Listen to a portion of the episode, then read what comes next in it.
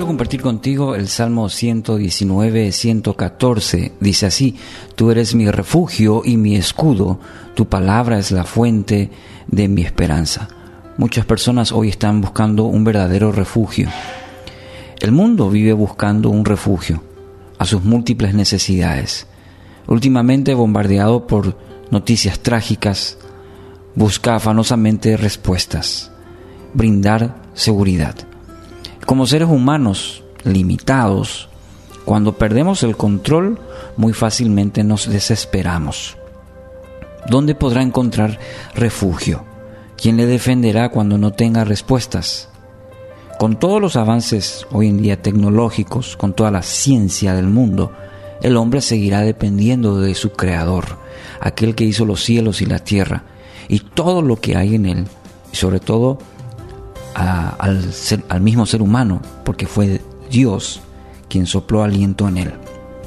El salmista tiene una clara indicación para su vida en el pasaje de hoy. Haga de Dios su refugio y escudo. No hay bajo este cielo otro ser que pueda darle verdadera protección.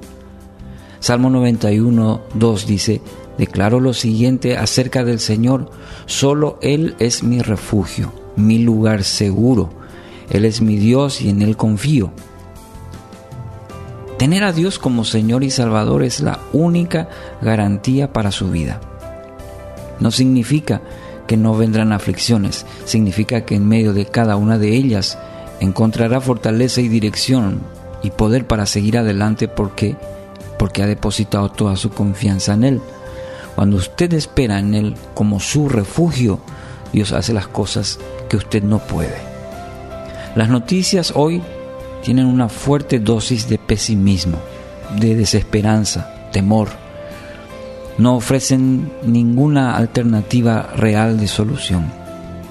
Pero el salmista nos ofrece una clara dirección. Tu palabra es la fuente de mi esperanza. Solo la palabra de Dios en este tiempo traerá verdadera dirección y fortaleza a su vida. Entonces, haga de la meditación su alta prioridad en este tiempo para encontrar todo lo que su vida necesita. Su Padre Celestial tiene mucho por enseñarle en este momento. Hoy, aunque el mundo refleje lo más negativo, encuentre refugio y esperanza en su Padre Celestial. Es lo mejor que puede hacer.